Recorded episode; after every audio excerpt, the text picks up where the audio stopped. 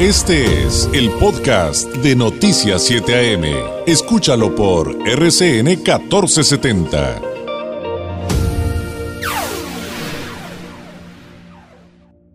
Como todos los lunes, viene el análisis político del periodista Carlos Álvarez Acevedo. Usted lo encuentra en redes sociales como arroba Carlos Álvarez MX. Él es además corresponsal del semanario Z. Carlos, ¿cómo estás? Muy buenos días.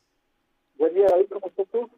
Aquí, pues ya sabrás, yo revisando las cifras que se leen de INEGI, de la mañanera, en cuanto a seguridad pública, homicidios, em, feminicidios, y pues Tijuana y Baja California, Carlos, pues ya tú conoces muy bien todos estos numeritos, toda esta información, pues otra vez salimos pues muy mal librados.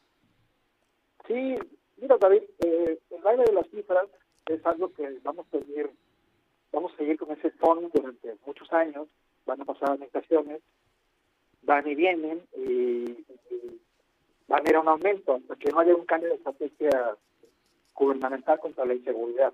Este, eh, precisamente en este sexenio se implementó algo que el presidente López llamó abrazos, no balazos, pero en, la, en pasados sexenios hubo, por ejemplo, la guerra contra el narcotráfico, declaración totalmente abierta del presidente, expresidente, el presidente Felipe Calderón, y bueno, le dio continuidad a Peña Nieto, y ahora, a mediados de, la emisión del doctorador, se está otra vez este, eh, regresando a esa, a esa dinámica en la que hay enfrentamientos ya, aunque hay algunos sucesos, como en el caso que pasó hace unos, unos días en Michoacán, en donde los sicarios pues, persiguieron a los militares pero ya se están enfrentando y ya se está también capturando objetivos del narcotráfico, precisamente no porque el gobierno mexicano quiera, sino porque gobiernos como Estados Unidos están pues, presionando para que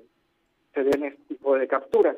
Mira, pero a mí lo que me importaría más en este momento resaltar es que cualquier gobernante, ya sea presidente municipal, gobernador, y, e incluso el mismo eh, presidente de la República, si quiere que su gobierno tenga estabilidad, más allá de la, de la economía, más allá de la salud, más allá de cualquier otro tema que también son muy importantes, que, que a la gente le preocupa, está el tema de la seguridad, pero en específico el de las mujeres.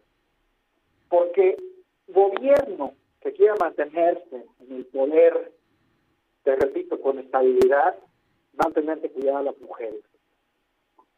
Eh, el día, este fin de semana fue turbulento como muchos otros eh, en el caso de desapariciones y feminicidios. En el caso, por ejemplo, de Acapulco Guerrero, se dio un secuestro de una jovencita de 16 años de edad, Jocelyn Patricio, dirigía la escuela 6 de la mañana del viernes pasado cuando fue secuestrada por hombres hermanos. Bueno, eh, los familiares, como cualquier, como cualquier persona haría, pues fueron y se denunciaron, pero ante la pues inactividad e inoperancia de las corporaciones policíacas, de las fiscalías, pues desesperados y porque es crucial en de una desaparición, pues que se activen los protocolos y se y se hagan las investigaciones correspondientes, pues bloquearon, no tiene otra alternativa que bloquear las principales arterias de la, del puerto de Acapulco Guerrero. Y ante ello, desesperados porque se convirtió en una crisis política, la alcaldesa de Acapulco, eh, la gobernadora de Guerrero la fiscal del estado, pues trataron de desactivar estos bloqueos y afortunadamente para ellos, porque hasta festejaron, hasta festejaron, apareció viva la, y digo, afortunadamente para, también para todos, para la familia, perdón que me haya expresado así, para todos eh, es un es un hecho de, alegría que haya regresado la jovencita, dicen sana y salva, eso dicen, aunque Puentes me confirman a mí que llegó sola a su casa, no fue entregada por la fiscalía ni por las autoridades policíacas. Pero bueno, esto generó una crisis que si no hubiera aparecido la jovencita, a eso quería llegar, pues quizá hubiera sido eh, pues el descabezamiento de la, de la fiscal, por ejemplo, o incluso una de las crisis mayores, de la principal crisis eh, al inicio de su gobierno, de Evelyn Salgado, de la alcaldesa de Acapulco, Abelina López, que quien ha dicho, por ejemplo, que la calor es un factor, así dijo, la calor, no el calor, eh, es un factor fundamental para que, pues para que haya crimen, ¿no? Para que haya violencia. Y en otro caso, el de muy muy lamentable, el de la abogada y activista Cecilia Monzón, que claro. Simón en Puebla, eh, fue ejecutada de al menos tres impactos en el cuerpo. Le, le dispararon como seis veces, se iba persiguiendo incluso. Y entonces, inmediatamente, las feministas se activan, van a protestar a la fiscalía, afuera de la fiscalía, donde había, por, cierto, policías estatales cuidando la fiscalía, no a las mujeres, a la fiscalía.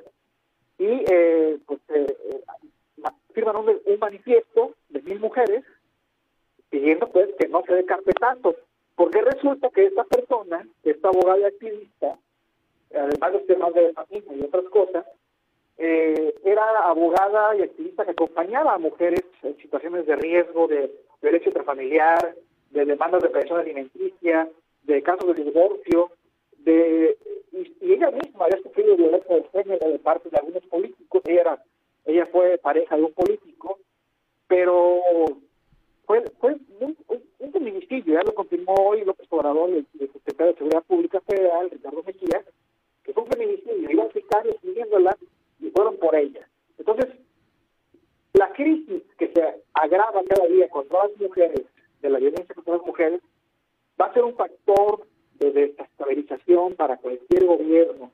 Entonces, cualquier gobernante que quiera seguir en el poder va a tener que tener como prioridad número uno el cuidado a las mujeres y cuando suceda algo como esto, que desaparezca alguien o que maten a una mujer, van a tener que, que, que activarse en el momento, en el momento para poder seguir gobernando. Porque esto es lo que va a suceder de aquí en adelante, David. Ya las personas hartas de la violencia encontraron el camino. Van a protestar, van a bloquear y van a tumbar a cualquier gobernante que no actúe, David. Y eh, pues en ese sentido, pues con toda razón. Sin duda, y estoy totalmente de acuerdo con lo que planteas, eh, por ahí es, por ahí es eh, la reflexión, sin duda. A mí no me queda absolutamente eh, ningún hueco en esta historia. Lo acabas de explicar muy bien, Carlos, y te agradezco enormemente eh, que, que, hayas expuesto este tema. Eh, pues bueno, digo, en un momento en el que dos varones están al aire, como personas que se suman a esta lucha, aunque sabemos que no es necesariamente la nuestra, somos aliados. Carlos, te agradezco enormemente, te mando un abrazo. Gracias, un abrazo a todos. Es el periodista Carlos Álvarez Acevedo, analista político con su participación de todos los lunes, además es corresponsal del Semanario Z. Si usted quiere leer más de, Carlos Álvarez, además de el Semanario Z, usted lo encuentra en redes sociales como arroba Carlos Álvarez MX. Este fue el podcast de Noticias 7am. Mantente bien informado. Visita uniradio.com.